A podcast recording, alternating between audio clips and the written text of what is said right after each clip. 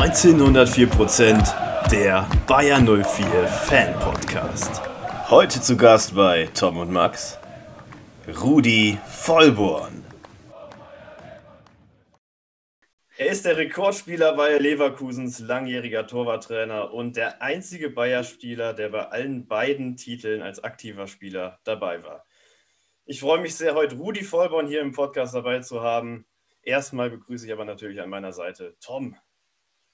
Ja, hallo Max, hallo Rudi und auch hallo an alle Zuhörer da draußen. Ich hoffe, euch geht's allen gut. Ihr genießt die EM, ihr genießt das schöne Wetter draußen. Und ja, du hast ihn gerade schon vorgestellt, Rudi, unser Rekordspieler. Vielleicht stellst du dich mal eben noch kurz ein bisschen vor, Rudi. Ja, ich bin der Rudi, bin seit 1981 in äh, Leverkusen, bin aus Berlin gekommen, von Blau-Weiß 90. Äh, habe dieses Jahr mein 40-jähriges, habe im ersten Jahr Amateur gespielt, also in der zweiten Mannschaft. Im zweiten Jahr auf der Bank gesessen, dann zwölf Jahre lang war ich die Nummer eins. Äh, ab 95 bin ich dann zu Nummer zwei geworden, dann auch zu Nummer drei. Und 99 habe ich meine Karriere eigentlich offiziell beendet, bin dann im Januar 2000 nochmal reaktiviert worden für ein halbes Jahr und habe dann äh, für, vier, für drei Jahre mit, von 2000 bis 2003 äh, die Amateur-Torhüter trainiert und die Jugendtorhüter unter anderem René Adler und habe dann von 2003 bis 2012 war ich dann äh, äh, Torwarttrainer der ersten Mannschaft, um dann ab 2012 äh, in der Filmbetreuung zu, zu arbeiten und da mein Hauptaugenmerk ab 2014 sich auch um die Geschichte und die Historie unseres Vereins dreht. Also das lange, bin ich in Kurzform. Ja, die Karriere in Kurzform, da gehen wir gleich nochmal ein bisschen detaillierter drauf ein. Bayern 04, affin durch und durch, Rudi, Rüdiger Vollborn. Jetzt haben wir schon oft den Namen Rudi erwähnt. Äh, viele Leverkusener Fans sagen sich Rudi, das ist der Völler. Äh, der Vollborn ist ja der Rüdiger, aber für alle eingefleischten Bayer-Fans ist der Rudi tatsächlich der Vollborn, also du. Erzähl doch mal, wie kam es das? Gab, es gab wirklich, es gab wirklich am, am Anfang Schwierigkeiten, weil also ich bin seit also Rüdi, Rüdi wollten sie nicht rufen. Rudi, Rudi, wenn ich einen Ball gut gehalten habe, das kam relativ schnell. Ähm, und äh, seit 88 bin ich eigentlich fest Rudi. Und dann kam im, im August äh, 94 kam Rudi Völler. Und dann bekam er wirklich Schwierigkeiten. Die Rudi-Rufe galten dann eigentlich immer mehr dem Rudi Völler. Mit dem Highlight, dass ich zu meinem äh, 400. Bundesligaspiel habe ich eine Choreo bekommen mit einer großen 400 äh, auf der, in, der, in der Nordkurve und äh, laufe in mein Tor und äh, Rudi, Rudi rufe. Und der Reporter hat nichts Besseres zu sagen. Rudi Voller wird auch noch heute noch gefeiert, wo, obwohl er nicht mehr spielt. Der wusste natürlich nicht, dass, dass ich gemeint war, sondern er meinte, es wäre Rudi Völler gemeint. Aber im Großen und Ganzen habe ich dann meinen Spitznamen eigentlich irgendwo abgegeben. Äh, Rudi Völler ist nun mal Rudi, Rudi Nationale und er sollte seinen Namen eher behalten. Und heute ich gibt Mails, wo ich mit äh, Rudi, Rüdi, Rüdiger unterschreibe, weil ich nicht weiß, äh, wissen die nur genau, wer da jetzt, wer da jetzt gerade äh, die Mail geschrieben hat. ja, auf jeden Fall kuriose Geschichte mit, mit Rudi und Rudi. Mir hat der, der Wuppi erzählt, äh, das Oberhaupt der, der Nordkurve, dass, dass der Rudi Völler auch der Rudi Völler ist und der Rudi Vollborn ist nur der Rudi. Aber das wahrscheinlich auch nur bei den eingefleischten Fans.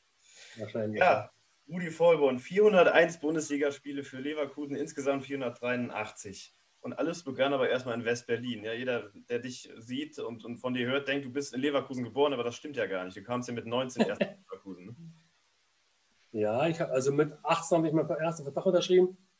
Ähm, und ich weiß nicht, wie, die, wie, du auf die momentan musst du überlegen, wie kommst du auf die 483 Spiele? Das habe ich tatsächlich, ich glaube, sogar aus Wikipedia kopiert.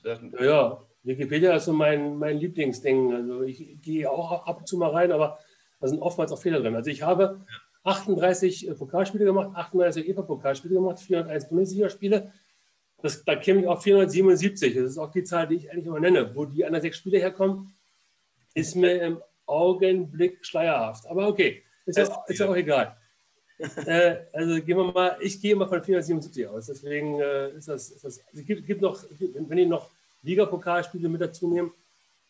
Aber selbst dann kommen die auf 483. Aber ist egal. Ähm, zumindest, ähm, wo waren wir stehen geblieben? Berlin, ne? Genau, in Berlin.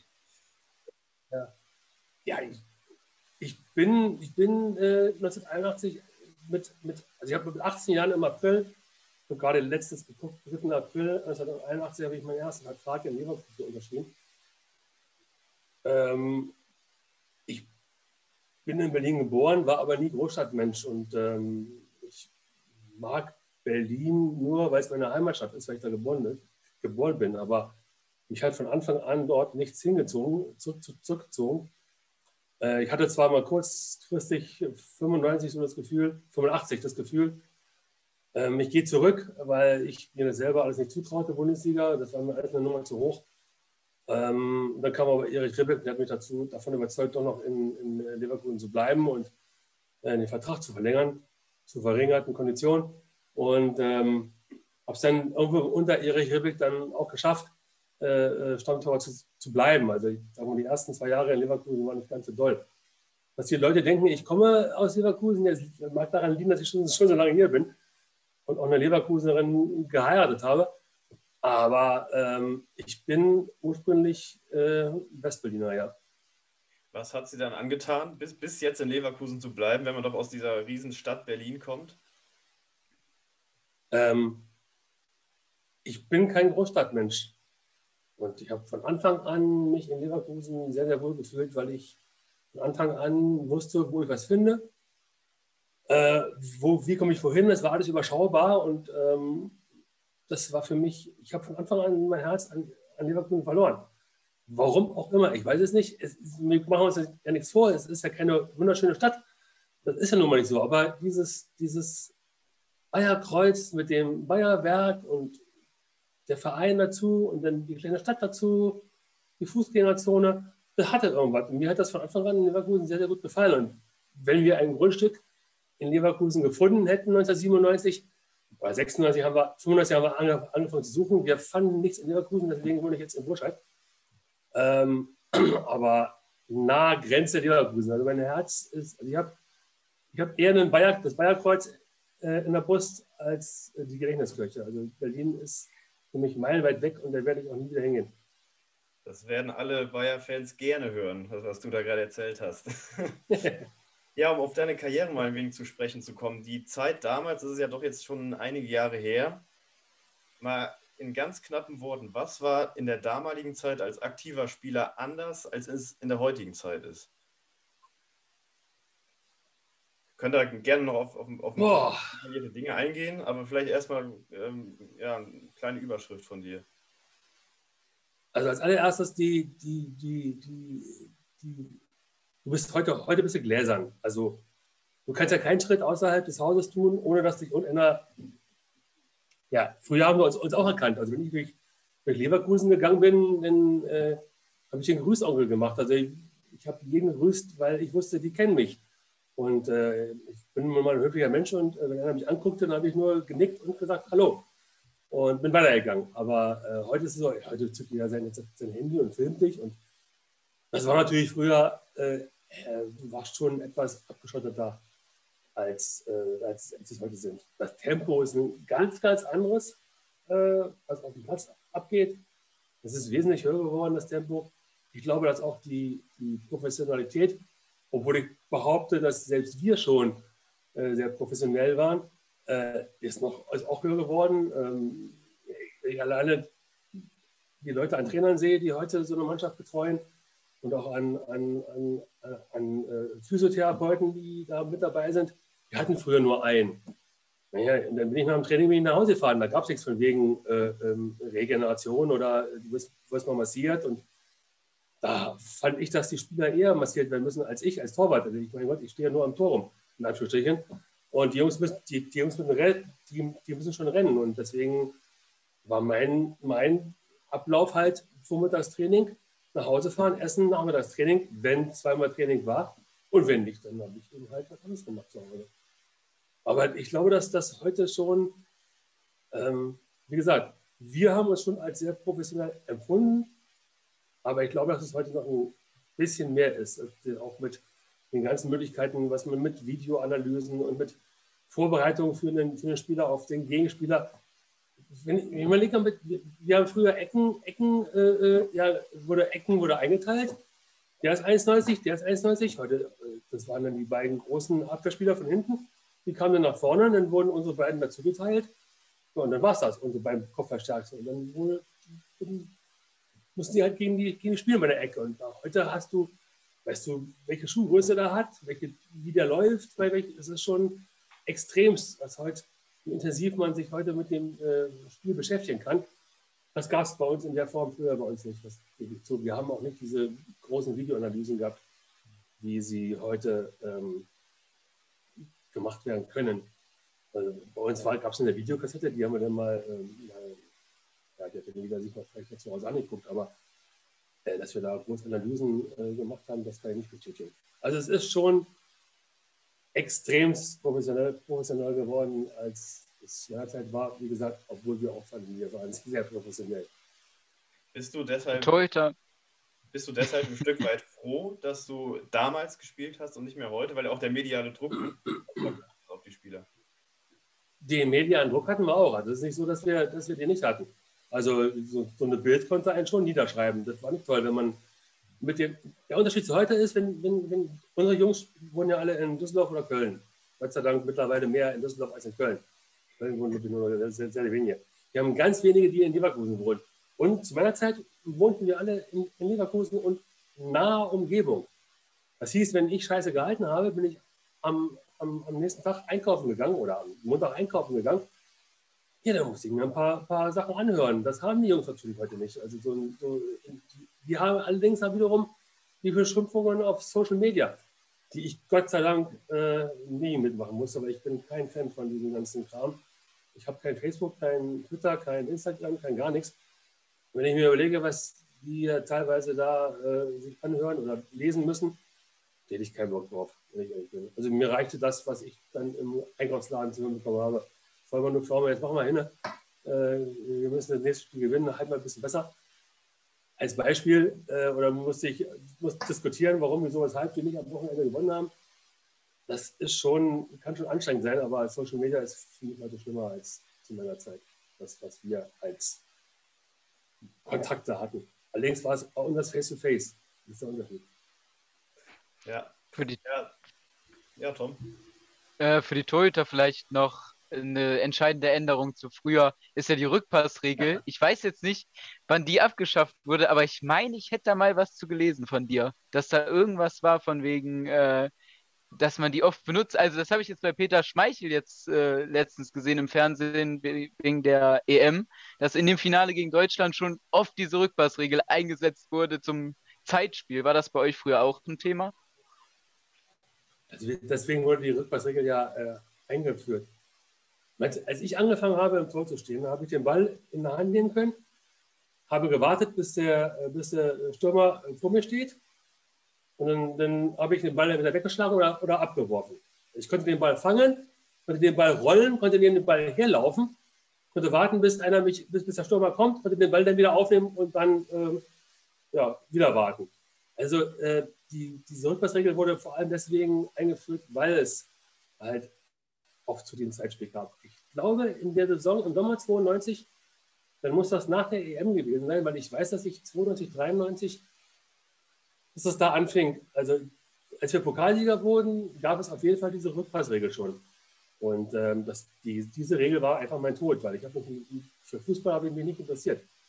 Noch nie. Also ich habe, ich bin, ich bin ins Tor gegangen, da war ich acht Jahre alt. Ich habe vier oder fünf, ich glaube vier Spiele waren es, die ich im Feld gemacht habe. Von da an habe ich äh, im Tor gestanden und ich war froh, in meiner Jugend, in meiner Jugend hat unser, unser Libero den, den Abschlag gemacht, also Abstoß vom, vom Boden. Da wurde ich, da, das, denn mit 18, ich habe mit 18 Jahren angefangen zu lernen, den Ball lang wegzuschlagen. Ich konnte mit dem Fuß nicht viel. Ich konnte, dann konnte ich sehr gut halten, kein Thema, aber den Ball wegschlagen konnte ich nicht. War echt nicht so einfach. Und diese Regel hat mir das Genick gebrochen, weil es mich einfach auch verunsicherte. Logischerweise, strahlst nicht das Gleiche aus, wenn du, äh, wenn du äh, den Ball in der Hand nehmen kannst und auf einmal musst du den Ball mit dem Fuß spielen, vor allem und dann auch mit links. Ja, also das ging, das ging gar nicht, war, war Katastrophe. Das ist eine Sache, wo wir schön dran anknüpfen können. Ähm, seit 2000 bis 2011 warst du ja dann Torwarttrainer bei Bayer. Hast du dann das Augenmerk 2012. mehr aufs bis 2012? Ähm, hast du das Augenmerk dann mehr auf solche fußballerischen Dinge gelegt, als nur aufs Ball halten, weil du es von dir vielleicht dann noch gelernt hast, dass man es vielleicht auch braucht mittlerweile? Nee, das ist mein großes Problem gewesen. Also ich, ich habe, ich habe versucht äh, mit den Jungs, das, ich konnte ihnen aber nicht groß erklären. Wenn ich, wenn ich merkte, dass ich bei jemandem an meine Grenzen stoße, ihm zu erklären, wie er den Ball lang zu schlagen hat, dann habe ich mir einen Trainer geholt, äh, der, der einen Feldspieler trainiert hat. Gerade bei der Jugend habe ich es dann, hab dann, dann so gemacht und ich habe gesagt, erkläre mal, wie er den Fuß stellen soll. Ich, ich komme nicht weiter. Wir haben, ich habe äh, dann versucht, den Jungs so viel wie möglich bei, Pass, bei Passform oder so, dass sie Ballsicherheit kriegen, habe ich sie oftmals gerne äh, bei der Mannschaft mitmachen lassen, um, um, um eine gewisse Passform reinzukriegen. Oder aber ich habe im Torwarttraining halt äh, mit, Pass, mit Pässen vorher ähm, trainiert. Also sprich, Pass annehmen, wieder passen und dann ins Tor gehen und dann kriegt man den Ball irgendwie aufs Tor bekommt. Aufs Tor und muss versuchen, den, den zu halten. Aber ähm, das war mein großes Manko, weil ich selber ja auch nicht diese, ich wusste, wie man halten muss. Ich habe dem René anhand meiner Spiele, die ich auf Video hatte, habe ich ihm gezeigt, wie man es nicht macht. Äh, äh, habe ihm gezeigt, wie man äh, sich in solchen, in, in, gewissen Situationen halt verhalten sollte und nicht äh, auf dem Boden lang rutschen, und, sondern halt oben bleiben, groß bleiben, bei 1 gegen 1 Situationen oder Stellungsspiel war falsch bei mir und äh, habe ich mir gesagt, so und so darfst du nicht stehen. Aber was das Fußballerische anging, da bin ich an meine Grenze gestoßen, definitiv. Da konnte ich den Jungs leider wenig äh, mit auf den Weg bringen. Nur anhand von Wiederholungen habe ich denn, haben wir es dann geschafft, dass die Jungs einigermaßen äh, schlagsicher waren. Aber heutzutage ist die, die heute in die, in die, in den, in den, in die Bundesliga kommen, die haben ja mit fünf Jahren schon angefangen, äh, selbst wenn sie mit fünf schon im Tor gewesen sind, wo können die heute alle Fußball spielen. Also da ist, glaube ich, kaum noch einer bei, der nicht den Ball kicken kann. Das ist der große Unterschied zu, meiner Zeit. Wir hatten gerade diesen Umbruch und äh, jeder hat versucht, irgendwie, jeder Torwart hat versucht, irgendwie damit bestmöglich äh, umzugehen. Und dann gab es halt die Guten, die Glück hatten, die ab und zu mal schon mal ein bisschen kicken konnten. So ein Jens Lehmann zum Beispiel, auch aus meiner Zeit, der konnte ein bisschen besser Fußball spielen als ein Olli Kahn. Was mit dem Grund war, warum jetzt 2006 zum Beispiel Jens Lehmann im Tor gestanden hat und nicht Olli. Nicht, weil er besser halten konnte, sondern weil er halt fußballerisch was besser war als Olli. Warum hast du dann 2012, hast du eben gesagt, ähm, aufgehört als Torwarttrainer und bist in, in die Fanbetreuung übergegangen? Ja, ich bin ja nicht von selber aufgehört. Ich wurde aufgehört, weil ich nicht mehr schießen konnte im Prinzip. Also meine Knie sind nicht die besten und äh, es, es, wurde dann halt auch immer, immer schlimmer. Und gerade, gerade das linke, wenn man, wenn man bei jedem Schuss mit dem Knie in den Boden reindrückt, und dann geht bei mir Knochen auf Knochen und dann hast du jedes Mal ich konnte ja nicht mehr flanken und äh, richtig schießen konnte ich auch nicht mehr. Du musst schon eine gewisse Schärfe haben ähm, bei dem, beim Torwarttraining, beim, beim Schießen, um die Jungs auch zu fordern. Die waren mir einfach nicht mehr gegeben. Und dann hat der Verein nach einer Lösung gesucht. Hat einen guten jungen Torwarttrainer, David Thiel, der heute noch Torwarttrainer ist, der auch irgendwo durch meine Schule gegangen ist. Und so ging das dann irgendwie auch nahtlos ineinander über. Ähm, der hat auch ein bisschen mehr, was das Fußballerische angeht, bisschen mehr darauf Wert gelegt. Und ja, dann haben sie was versucht, was zu finden für mich und haben dann mich die Filmbetreuung ausgeguckt und äh, ja, da sitze ich heute noch. Ja, Thema Fanbetreuung. Ähm, ich hatte mit dir sogar schon mal Kontakt in der Fanbetreuung bei der Fanclub-Gründung, aber vielleicht kannst du uns noch erklären, was da zu deinen Aufgaben zählt. Ich meine, ihr seid Berater für Auswärtsspiele teilweise oder für, für Stadionverbot, habe ich auch schon gehört. Aber wenn du erstmal deinen, deinen Tagesablauf da beschreibst, wie, was genau machst du da in der Fanbetreuung?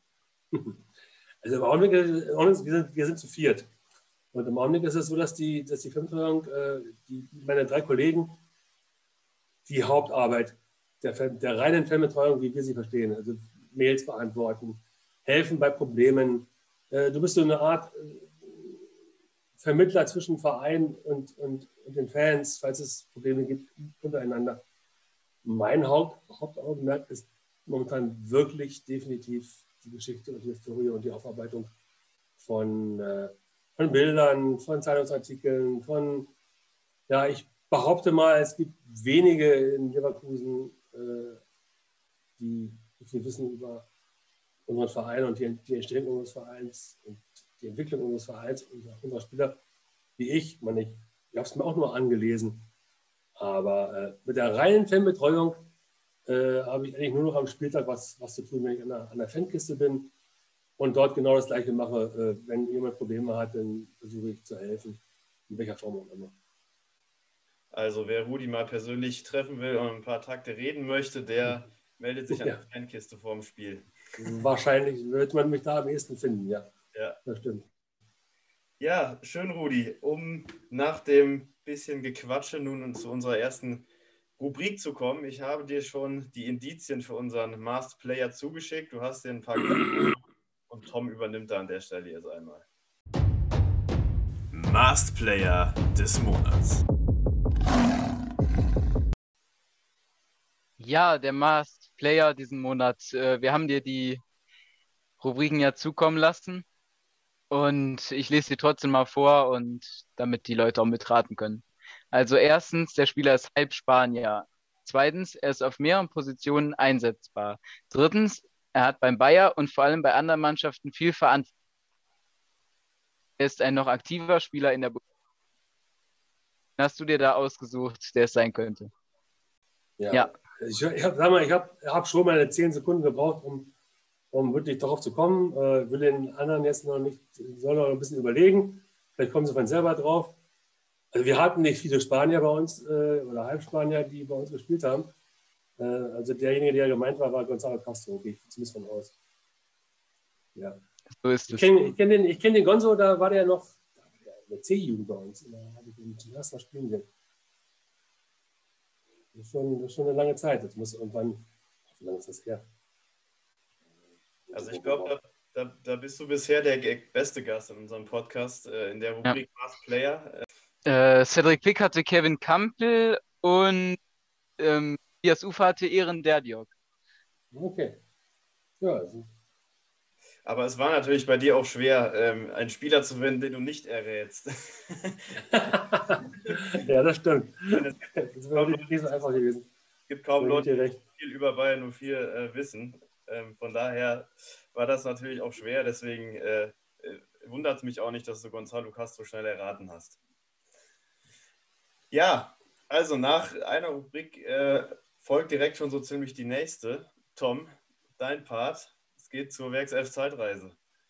Die Werkself Zeitreise.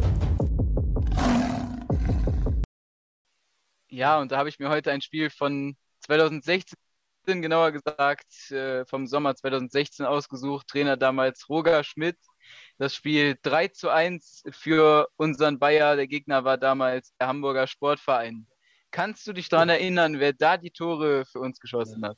Ich vermute, dass das Spiel ist, dass es das Spiel ist von dem Duell Borja Barlo, wo er eingewechselt wird und den, den Hattrick macht. Also der, ich glaube, weiß nicht, ob, ob es der schnellste Hattrick Bundesliga-weit war es nicht, aber auf Leverkusener Seite auf jeden Fall, ja. Daran kann ich mich erinnern. Es war, es war unglaublich. Vor allem, weil das Spiel ja eigentlich nicht das lief nicht rund. Und dann wechselt er den Duell ein und ich, ich finde, der, der, Junge hat was. Ich kann nicht sagen, was. Äh, äh, er ist kein, er ist kein Riesenfußballer. Aber wie sehe jetzt wieder am Samstag, also er hält seine Birne hin, gegen uns, das Spiel gegen, gegen Union war er auch wieder da. Der hat auf jeden Fall einen Torriecher und äh, manchmal musst du ja gar nicht gut Fußball spielen können, wenn du deine 15 Hütten machst in einer Saison, dann hilfst du der Mannschaft auch weiter. Also so ist nicht. Aber das war das Spiel von Joel Paulo, ja definitiv. Ja, genau so war das. Also 1-0 Bobby Wood, damals, ich glaube, Leno umkurvt und dann das 1-0 geschossen. Dann ja. kam Poyan Palo rein, 79. Minute nach Vorlage Julian Brandt, dann 90. Ja. plus 1 eine super Flanke von Benjamin Henrichs und ein richtig, richtig geiler Abschluss per Volley von Joel mhm. und 90. plus 4 dann nochmal mit dem, ich meine sogar, also gegen René Adler, oder? Ja, ja. Ja, war mit dem Hattrick und mit Sprechchören nach dem Spiel, Danger, Danger. Ja, ich ja. war auch im Stadion, es war, es war sehr geil, muss ich sagen. Ja, Ein super Spiel. Ja. ja, super Spiel. Ich erinnere mich auch noch äh, gut dran, hoffe, dass sowas bald nochmal wiederholt wird von irgendwem. Ich bin gespannt. Du hast gerade schon darauf angesprochen, was der junge Samstag wieder gemacht hat, Rudi. Thema Europameisterschaft. Ich glaube, dass das interessiert dich auch sehr. Im Vorfeld ja. auf diesem Podcast, äh, wir nehmen den ähm, Podcast hier äh, an einem Dienstag auf während der Europameisterschaft. Nee, Montag. Ja, genau, an einem Montag, nicht am Dienstag, am Montag. Sorry. Und äh, dann habe ich, hab ich dem Rudi geschrieben, machen wir gegen 18 Uhr. Und der schrieb mir direkt, 18 Uhr während der WM ist natürlich schwierig. Aber das heutige Spiel hast du dir geschenkt, Slowakei gegen Polen. Die führen ja. übrigens. Slowakei führt 1-0 gegen Polen. Oh, das ist überraschend. Ja, und da möchten wir jetzt auch einmal ganz kurz drauf zu sprechen kommen, Tom. Ja, also äh, Max hatte ja geschrieben, das habt ihr ja gerade schon angesprochen. Was denkst du denn, wie weit die Deutschen kommen bei diesem Turnier? Oh, ich glaube, dass sie die Vorrunde gerade so überstehen. Ähm, ich bin sehr, sehr skeptisch, was unsere Mannschaft äh, bei dieser EM an, angeht. Kann sie, ich kann sie einfach nicht greifen. Man sagt zwar mal, die Deutschen sind eine, sind eine, sind eine Turniermannschaft. Dafür haben sie für mich in, den, in dem letzten Jahr einfach zu schlecht gespielt, um da jetzt zu sagen, die reißen alles vom Hocker da. Die Franzosen waren aber auch nicht so überragend äh, in, der, in, den Spielen davor. Also da treffen jetzt zwei Mannschaften aufeinander, die eigentlich Turnier mitfavorit sind und beide bisher nicht so im letzten Jahr so geglänzt haben. Ähm, ich glaube, da ist viel davon abhängt, wie sie das erste Spiel spielen, ob sie dann in eine Euphorie kommen und diese Euphorie dann mitnehmen können. Also, wenn die Euphorie direkt gestoppt wird gegen Frankreich, dann ja, bin ich gespannt, wie es weitergeht. Also ich erwarte von ihnen nicht allzu viel. Sie würden mich mit einem Halbfinale extrem überraschen, sagen wir mal so. Mit Favorit ist ein sehr gutes Stichwort, denn ich habe mir noch die Frage stehen, wer ist denn dein persönlicher Favorit auf den EM-Titel dieses Jahr? Ja, ähm, es war vor der, vor der EM waren die Franzosen logischerweise, man macht es ja dann, dann, relativ einfach. Ich bin immer ein Fan von den Engländern, äh, von England gewesen, weil ich denen jetzt einfach mal gönne. Aber mein, mein wirklicher Favorit äh, sind die, die keiner gerne spielen sehen mag, das sind die Italiener. Äh, die die äh, haben mich im ersten Spiel wirklich überzeugt, weil die, die, die Türken waren nicht gut, kein Thema, aber die Italiener haben, wirken für mich wie eine Mannschaft. Und wenn ich so eine Serie habe von ich glaube, 27 Spielen ohne Niederlage. Das nehme ich mit in so ein Turnier. Und äh, wenn ich gesehen habe, wie so ein alter Sack da hinten, der Spielführer, wie hieß er nochmal? Mit Helini. irgendwas.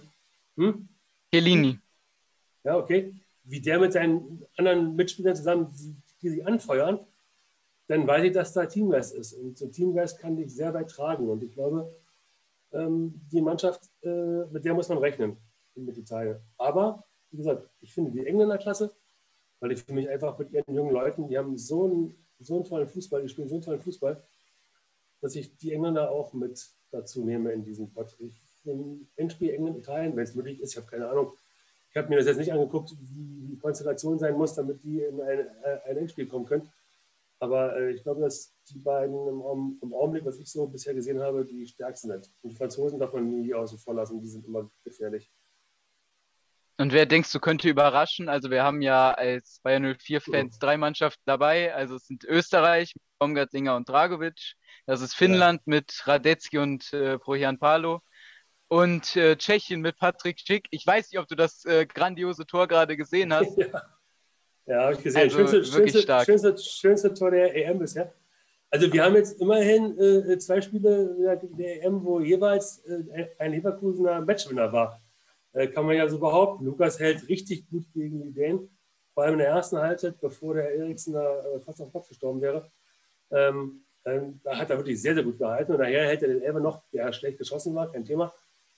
Äh, aber ich glaube, dass das eine Überraschungsmannschaft in der Form, wie jetzt Wales, glaube ich, ich glaube, Wales war im Halbfinale vor, vor vier ja. Jahren, wenn ich mich irre.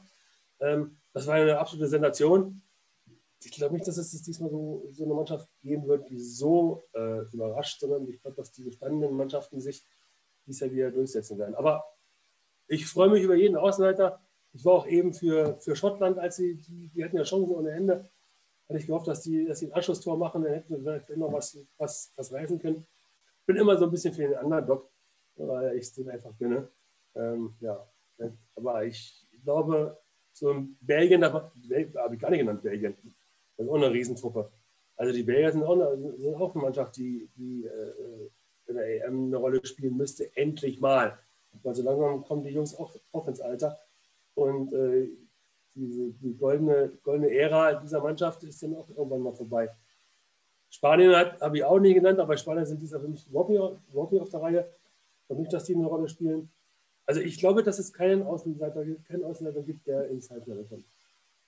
Also Belgien würde ich tatsächlich schon zu den Mitfavoriten zählen. Weltranglisten ja. Erster. Also ja. äh, das ist wirklich eine brutal starke Truppe. Vor allem, wenn Freunde jetzt wieder von seiner Verletzung zurückkommt, dann werden die schon äh, Mitfavorit sein. Wer mich überraschen könnte, wäre vielleicht die Ukraine. Die haben gestern ein super Spiel gemacht gegen die Niederlande, fand ich. Super versucht auch Fußball zu spielen. Das hatte ich mhm. von denen gar nicht so im Kopf. Also ich kenne die nur als Mauertruppe und deshalb naja. vielleicht die Ukraine. Gemauert haben sie auch irgendwo. Also ja, sie. Haben ja, sie, sie, haben, sie haben ja teilweise mit, mit, mit 10 Mann 30 Meter vor dem gegnerischen Tor, also vor, vor dem eigenen Tor gestanden und haben, und haben verteidigt. Aber du hast recht, sie haben überraschend äh, gut nach vorne gespielt. Also sie haben wirklich nicht versucht, den Ball nach vorne zu schlagen und hinterher zu rennen, sondern sie haben versucht, Fußball zu spielen. Und die Tore, war, die, Tore die beiden Tore waren ja nicht so schlecht von ihm. Da hat es ein bisschen Pech. Die Holländer, äh, haben, die Holländer haben mich überrascht. Die Holländer habe ich dies Jahr nicht so gut gut eingeschätzt. Sie haben für mich relativ gut, relativ gut gespielt. Aber wie gesagt, ich glaube nicht, dass es eine absolute Sensation geben wird, wie vor vier Jahren die Waliser oder die Isländer, die waren im Viertelfinale, glaube ich. Ähm, das, das, das kann ich mir nicht denken, dass es so eine Überraschung geben wird. Ja, also wir werden sehen. Also Ukraine ja gestern sehr, sehr bitter mit äh, dem was du ja schon angesprochen hattest, mit diesem fußballerischen auch von hinten rausspielen, durch das haben sie ja am Ende dann das Spiel verloren. Durch diesen einen Fehlpass, der ins Ausgeht, dann der Einwurf von den Niederländern, dann das Tor. Also sehr, sehr bitter, aber hat mir trotzdem gefallen. Weil sie eben hinten rausspielen wollten, genau. Der Torwart, der Torwart wollte den Ball nicht einfach nach vorne schlagen, sondern er wollte ja. hinten, hinten rausspielen. Manchmal ist es besser, wenn man den Ball perfekt schlägt. Kreisliga-Regel. ja. Das will aber heute kein, kein Trainer mehr sehen. Wir wollen alle, wollen alle von hinten, dass man von hinten rausspielt. Ist so. Und dann müssen sie mit solchen, mit solchen Fehlern auch manchmal, dann müssen sie dann einfach akzeptieren. Die passieren dann immer leider auch mal. Selbst in der Kreisliga akzeptiert das kein Trainer mehr mittlerweile. Das aber vielleicht auch gut so. Ja, also Thema EM würde ich damit dann ganz gerne langsam aber sicher abschließen und zu unserer nächsten sehr beliebten Rubrik kommen, unserer letzten Rubrik in diesem Podcast. Fakt oder erfunden? Wir lesen dir gleich abwechselnd Fakten über dich selbst vor. Und du musst dann sagen, ob diese Aussagen von uns auch wirklich Fakten sind oder schlichtweg frei erfunden. Vielleicht hast du auch hier und da noch eine schöne Anekdote dazu auf Lager. Kann ich mir nicht vorstellen. Wir sind gespannt. Also, der erste Fakt. Ich höre gelegentlich Phantompfeifen von Schiedsrichtern. Ja, habe ich gehört, einmal. 19 und Saison 83, 84 muss mein erstes Jahr gewesen sein. Ja, wir, wir spielten zu Hause gegen Menschen Gladbach und es kam ein langer Ball in die Tiefe. Ich habe den Ball äh, gefangen und ähm, bin ein paar Schritte gelaufen und habe den Ball hingelegt, weil ich einen Pfiff gehört habe. Und Matthäus war der Meinung, der Pfiff war nicht da, war ja auch nicht da, und hat den Ball dann, Ball dann reingeschossen. Im Prinzip der auf dem Boden. Ich war völlig verdutzt, habe danach geheult, weil das war das äh, vorletzte Spiel. Und wenn wir gewonnen hätten, die Möglichkeit hatten wir, das stand zu dem Zeitpunkt 1-1. Wir hatten kurz vorher einen Elfer verschossen, meine ich jedenfalls. Ähm, stand 1-1. Wenn wir gewonnen hätten das Spiel, dann hätten wir nach Köln fahren können und hatten eine Chance, zum ersten Mal in den UEFA-Pokal reinzukommen. Durch einen, aber wir hätten gewinnen müssen. Und so mussten wir 5-0 gewinnen. Nee, uns hätte ein Punkt gereicht. Wenn wir gewonnen hätten, hätte uns ein Punkt gereicht. Und so, dadurch, dass wir verloren hatten, äh, hätten wir 5-0 gewinnen müssen und das war in Köln zu der Zeit nicht möglich. War, die Fähigkeit hatten wir einfach noch nicht. Ich glaube, der Fakt, äh, ja, Fakt 1 stimmt, genau. Äh, der zweite, ich glaube, den hast du schon in den Minuten jetzt auf jeden Fall bestätigt. Ich bin ein wandelndes Leverkusen-Lexikon. Ja, das denke ich mal schon, dass das so ist. Also ich, also ich weiß, ich weiß teilweise Ereignisse aus meinem Privatleben, kann ich anhand von Fußballspielen festmachen. Also ich sprich, wenn es darum geht, ein Jahr herauszufinden, dann erinnere ich mich an das Spiel, was ein paar Tage vorher war. Und dann weiß ich, dass die Situation, die da gewesen ist, äh, in dem und dem Jahr war und wahrscheinlich auch in dem, dem und dem Monat, weil ich genau weiß, dass wir kurz davor das Spiel dort und dort hatten. Äh, so kann ich, also was Fußballszenen angeht, Fußball angeht, äh, weiß ich relativ viel, ja, Fußballspiele angeht. Habe ich viel, viel noch behalten, auch aus, aus meiner Jugend noch. Also ich weiß noch Szenen, Szenen aus meiner, aus meiner E-Jugendzeit. Da habe ich noch sehr viel im Kopf. Das ist doch eine schöne Überschrift für diese Podcast-Folge. Das, das, das wandelnde Leverkusen-Lexikon. Rudi Vollborn. Auf geht's ja. zum dritten Fakt. René Adler wohnte vier Jahre lang unter, meinen, unter meinem Dach. Ja, vier Jahre, ja, stimmt. Wie kam ja. das zustande? Werden sich viele jetzt. Wie das kam? Oh Gott, also ich bin, ich bin 19, nee, im Januar, Moment, Dezember 99 wurde ich äh, von, vom Verein angemeldet zum A-Schein, also Trainerschein machen. Im November, Dezember war eine Zeit lang. Im Januar waren da die Prüfungen. Und dann hat mich der, der damalige Prüfer hat mich gefragt, ob ich Bock hätte. Das war Jörg Daniel, der war der U15 Jugendnationaltrainer. Und der fragte mich, ob ich Bock hätte, die Torhüter bei ihm zu trainieren. Da habe ich ja gesagt, mache ich. Warum nicht? Ich komme nochmal hin. Und da war René mit dabei. Und dann, als ich dann nach Hause kam von der, äh, von der Tour, von der ersten Tour, äh, hat mich dann unser B-Jugendtrainer damals, äh, Frank Schäfer, damals, später ist er FC-Trainer äh, gewesen, äh, der hat mich gefragt, wie ich, wie ich denn den, ob den René Adler gesehen hätte. Ja, den habe ich gesehen. Und, da meinte, und wie ist er, meine Granate? Dann hat er gesagt, dann, dann müssen wir ihn holen. Da war der 14 Jahre alt. Ist dann im Januar, 15. Januar ist der 15 geworden. Ja, und dann haben sie lange, äh, war das klar, dass er kommt. Ich habe hab mal versucht, das mit René auszureden weil ich das einfach zu früh fand, aber okay. Er wollte unbedingt zu mir, also nicht nach Leverkusen, war ihm egal, er wollte mein Zögling werden, er wollte zu mir.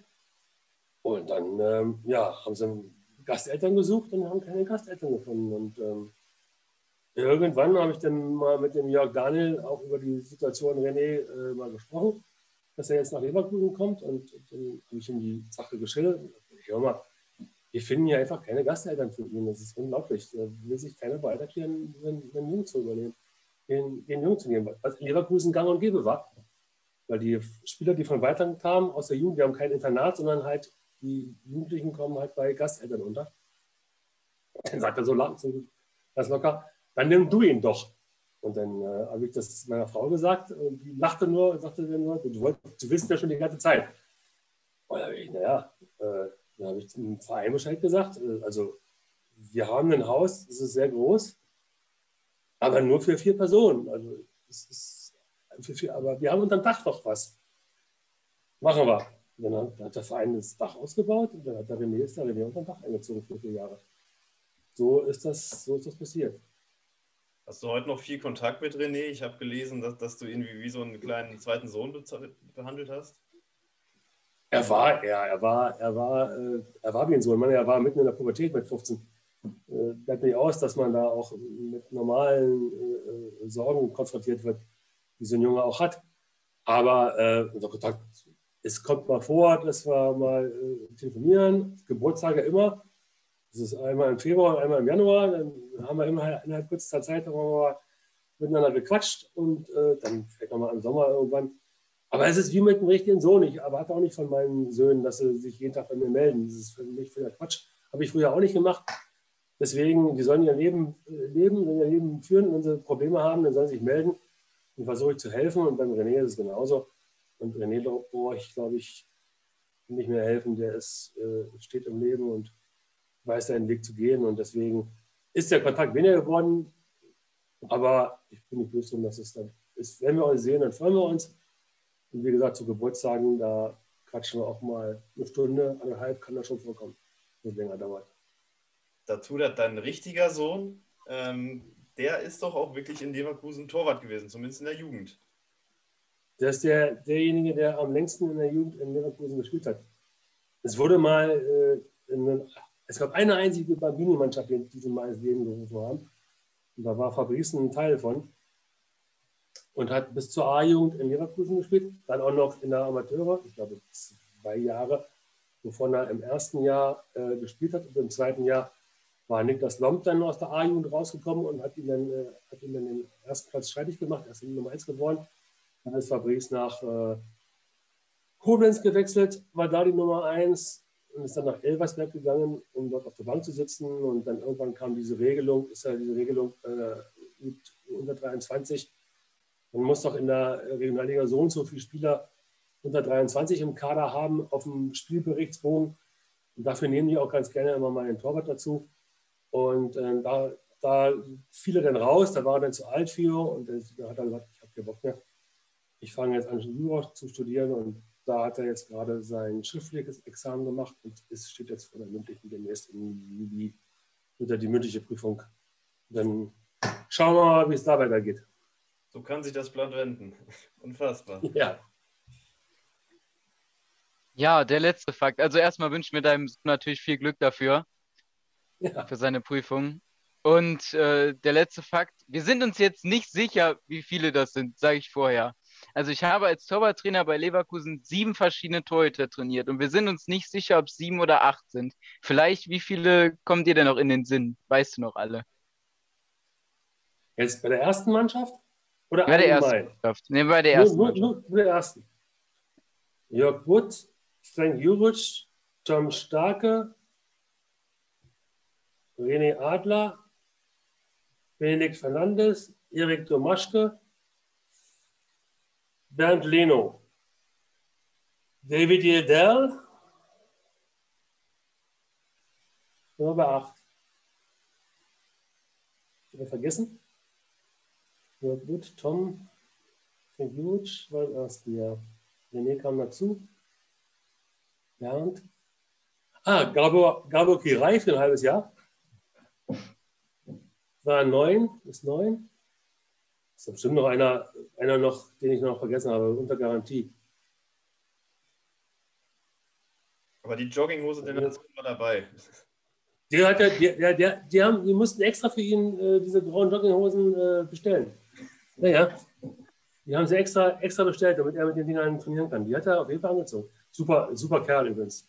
Darum, jetzt, äh, über ihn, über ihn gibt es ja einen Podcast äh, ähm, bei Bayern 4. Ja. Da habe ich mir auch mal reingehört. Er ist, der, er ist einfach ein, er ist, er ist halt ein Mensch geblieben. Der wusste genau, warum er nach Leverkusen gekommen ist. Und die Rolle hat er super ausgefüllt. Und äh, ja, der, den habe ich, habe ich mal einen Anruf bekommen, da war ich im Urlaub von Ewald Lien, glaube ich, da ist. München 60 suchte einen Torwart und dann hat er mich, hat er sich bei mir nach Gabio Kirai erkundigt und dann habe ich dem Ewald gesagt, also wenn du jemanden haben willst, der fleißig ist, der äh, gerne trainiert und der äh, auch vorangeht und eine Mannschaft mitführt, und dann nimm ihn. Ne, noch ein paar Jahre in München noch gespielt. Also auch auf hohem Niveau, relativ hohem Niveau in der zweiten Liga, glaube ich, war es. Ich glaube, die haben da einen relativ guten Gefang mit ihm gemacht gehabt. Ich meine, ich komme auf die neun. Ich meine, ich hätte noch einen vergessen. Fra Fabian Giefer, 10. Fabian Giefer, 10. Ich wusste, da fehlt mir noch einer. Fabian, Fabian habe ich sogar schon trainiert, da, da war er noch in der Jugend. Der kam dann mit ah, zwölf Jahre alt, da kam er zum, zum Probetraining nach, nach, äh, nach Leverkusen und langer Lulatsch, der war damals schon riesig groß. Alter, aber konnte sich kaum bewegen. Das war ganz furchtbar, aber ich habe irgendwas, irgendwas in ihm gesehen und ja. Hat es nicht ganz geschafft, weil er immer doofe Tore reinbekommen hat, leider. Hat in Düsseldorf eigentlich sehr gut angefangen gehabt, als er in der ersten Liga gespielt hat. Hat eine sehr gute Phase gehabt und dann wird es leider immer ein bisschen, bisschen weniger. Hat, hat mir am Ende des Tages ein bisschen leid. Jetzt ist er bei Würzburger Kickers gewesen. Ich weiß nicht, ob er da immer noch ist. Ja, ja aber ähm, habe ich jetzt auch irgendwo aus den Augen verloren. Das sind so, die ich würde sagen würde, zehn. Ja, würde ich jetzt sagen, dass ich zehn mit der ersten Mannschaft trainiert habe.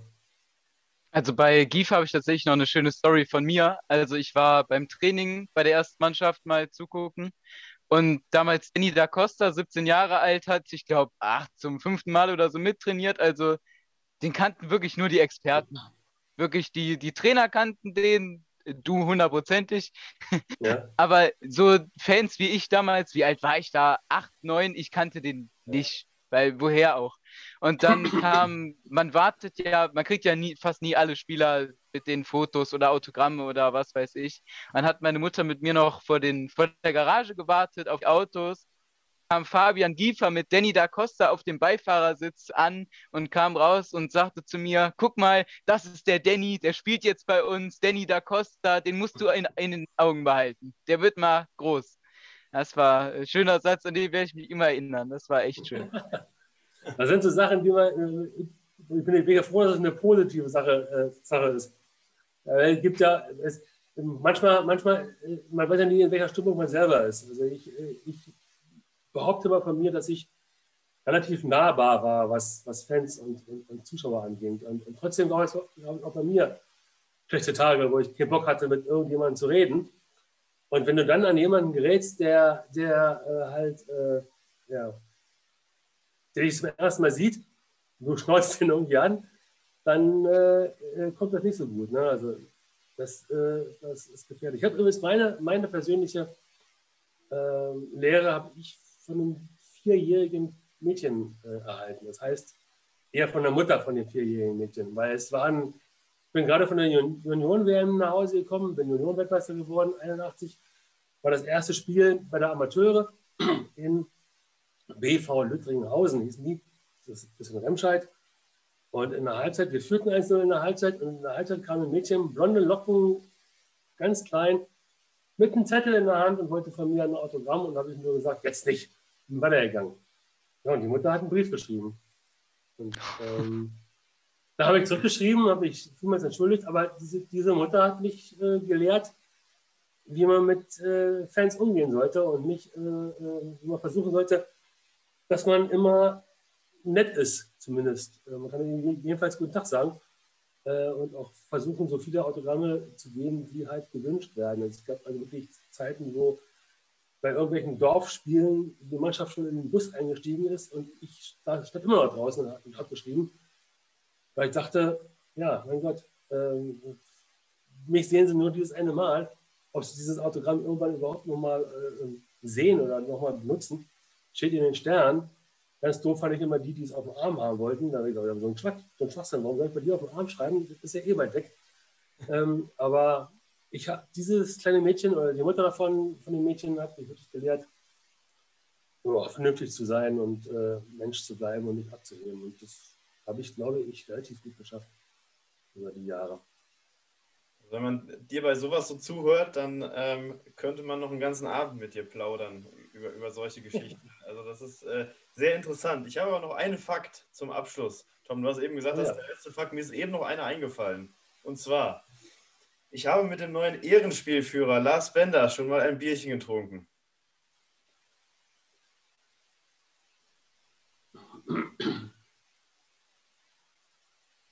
Kann ich mir nicht vorstellen. Ist auch, ist auch frei erfunden. Ich wollte vor allem darauf anspielen, auf die, auf die Position, die du auch hast, äh, der Ehrenspielführer. 2019 wurdest du zum Ehrenspielführer gekürt mit, mit Kies zusammen. Was bedeutet mhm. das für dich? Die Bestätigung meiner Arbeit. Eigentlich endlich schon viel, viel, viel eher sein müssen. Aber ich kannte die Kriterien nicht. Und ich glaube, die weiß heute auch gar keiner so, so wirklich. Ich denke mal, ein Kriterium ist auf jeden Fall, dass man lange, ähm, lange im Verein ist. Das ist ein ganz wichtiges äh, Kriterium und dass man auch weiß, wie dieser Verein tickt. Und das ist, glaube ich, äh, bei allen Ehrenspielführern bei uns gegeben, dass er lange da waren. Es gibt noch einen, der es irgendwann mal noch, noch für mich werden müsste. Der hat noch ein bisschen Probleme. Der wird es aber hoffentlich irgendwann mal werden. Der war wenigstens immer Spielführer, war Jens Nowotny. Alle anderen sind ja eigentlich nie irgendwo. Kalle Ramelow hat die Binde immer getragen, wenn Jens Nowotny äh, verletzt war, außer, im Letz-, außer in seinem, seinem letzten Jahr oder vorletzten Jahr. Der Steiner war auch nie richtig Spielführer außer im letzten Jahr. Äh, Lars war lange Spielführer, ja, deswegen äh, ist er ein richtiger Ehrspielführer. Ich war es mal für ein halbes Jahr. Äh, Kies war es, glaube ich, nie äh, echter Spielführer, sondern immer nur die Binde getragen, wenn derjenige, der Spielführer war, nicht auf, nicht auf dem Platz war. Äh, Simon, okay, Simon war Spielführer. Ist Simon Ehrenspielführer? Ja, klar, oder? Ja. Doch, ja, klar. Müsste sein, aber ewig da. Ja, also ich glaube, ich glaube, dass man, dass man, dass man äh, diese Regel halt nicht am Spielführer festmachen. Eigentlich muss man sagen, wir sind Ehrenspieler. Hm. Aber nicht Ehrenspielführer. Ehrenspieler passt, passt eigentlich mehr als äh, Ehrenspielführer. Aber ich glaube, dass das durch mein langjähriges Hiersein durchaus gerechtfertigt ist, dass ich das bin. Ja, finde ich toll, dass es diesen Titel gibt und die Spieler ehrt, die wirklich noch sich mit dem Verein identifizieren und äh, lange Zeit alles für den Verein gegeben haben. Die Spieler schwinden mittlerweile. Und das ist sehr, sehr schade. Ich bin gespannt, wann der. Wann der ja, aber so ein Wendell, wie lange ist der schon da? Wie lange ist ein Jonathan Tada? Also, wie lange ist ein Bellarabi da? Okay, Karim ist ab und zu mal auch mal ein Braunschweig wieder gewesen, aber die sind auch schon relativ lange da. Das unterschätzt man. Hm. Karim ja. ist gekommen, zwei, Karim ist 2012 gekommen. Hm. Das sind jetzt neun Jahre. Okay, er war ein Jahr, ein Jahr zwischendurch mal in Braunschweig. Aber ähm, ja, ich weiß nicht, wie lange der noch macht. Worauf ich äh, anspielen möchte, ist ja nicht nur die Länge, wie lange man beim, beim Verein ist, sondern auch, ja. wie sehr man sich damit identifiziert. Und Karim gerade ist auch einer, ähm, der ist nicht besonders fannah zum Beispiel. Und äh, das ist eben schade. Und ähm, so Leute. Du musst, das ist etwas, was ich, wo ich dir recht gebe, du musst auch irgendwo greifbar sein für, für, für Fans. Also in welcher Form auch immer. Du musst nicht immer jeden einfach nur umarmen. Du kannst auch durchaus in die Kontroverse gehen, aber du musst dich stellen. Also sprich, du musst auch mal, auch mal, auch mal äh, diskutieren können und du musst auch mal äh, dir die Sorgen anhören können. Und wenn du das nicht kannst und nur das auf Social Media machst, dann ist es schwierig. Ähm, das war bei uns, wie gesagt, hier, äh, schließt sich der Kreis. Das war bei uns früher anders. Bei uns kamen die an den Zaun äh, beim Training und haben sich beschwert, was wir für eine Scheiße spielen. Das war heute, haben sie, haben sie äh, kein öffentliches Training und haben diese Fanberührungen in der Form, wie wir sie hatten, gar nicht mehr. Und wir, es ist ja nicht so, dass, dass wir jetzt viele Fenster hatten. Also, aber wenn jemand mal Luft ablassen wollte, dann wusste der, wo er uns finden kann und wo er uns im Arsch blasen kann. Das kannst du heute bei den Jungs nicht mehr, weil ähm, die sind immer im kleinen Stadion und ähm, da kommt keiner hin. Das ist immer äh, nicht öffentliches Training oder zumindest im größten Teil. Und dann ist es schwierig, auch in diese, in diese Fannähe reinzukommen. Was ich selber ein bisschen schade finde, weil ich glaube, dass man, dass, es ein, dass das Spieler auch äh, brauchen. Spieler wissen müssen, wie die Fans ticken. Und äh, auf der anderen Seite können die Fans auch Spieler wieder aufbauen. Das unterschätzen die Jungs ja immer.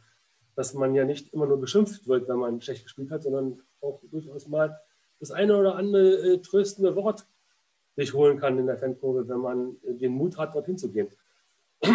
Und ähm, wie gesagt, ich würde mich freuen, wenn es ein bisschen mehr, wenn die Distanz sich etwas verringern würde und die Jungs auf dem Platz den Mut hätten, nach einem Spiel, sollen mit gewonnenen Spielen anfangen, äh, so wie wir es früher gemacht haben, etwa am Zaun lang gehen und abklatschen. Das bringt sehr, sehr, sehr, sehr viel.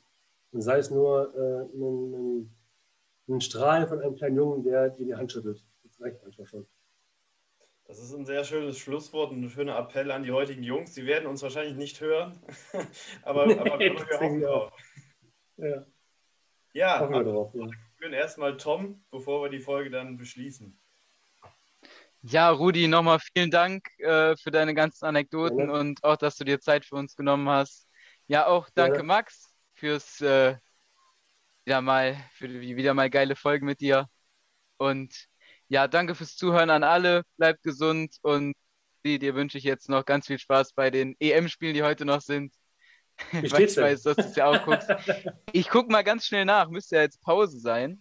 Müsste Halbzeit sein, ja. Müsste gleich, gleich wieder losgehen. Äh, Halb Halbzeit 0 zu 1 immer noch. Ja. Also für Robert Mack, glaube ich, war der Torschütze für die Slowakei. Oh. Okay. Ja. Den gibt's noch. Wusste ich auch ja, nicht. Der, der, der, der, hat, der hat mal vor, vor gefühlt zehn Jahren in Nürnberg gespielt. Ich ja. weiß nicht, wie alt, er, wie, wie alt er mittlerweile ist, also ich, keine Ahnung, aber wenn der, da, wenn der dann noch rumläuft, dann muss der Robert Lewandowski aber jetzt mal langsam mal loslegen.